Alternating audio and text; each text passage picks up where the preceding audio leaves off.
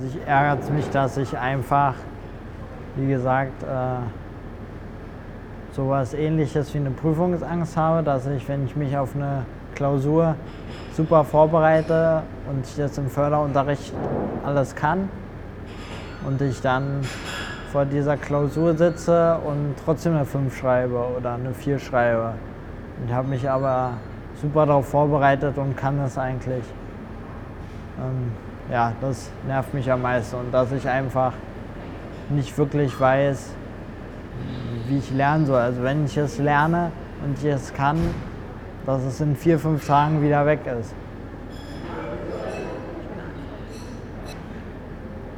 Glücklich macht mich erstmal meine Familie natürlich, meine Freunde und einfach, dass ich einen super Betrieb habe, die äh, mich überall unterstützen und dass ich bei BIS bin und die mich auch alle unterstützen und super nett sind.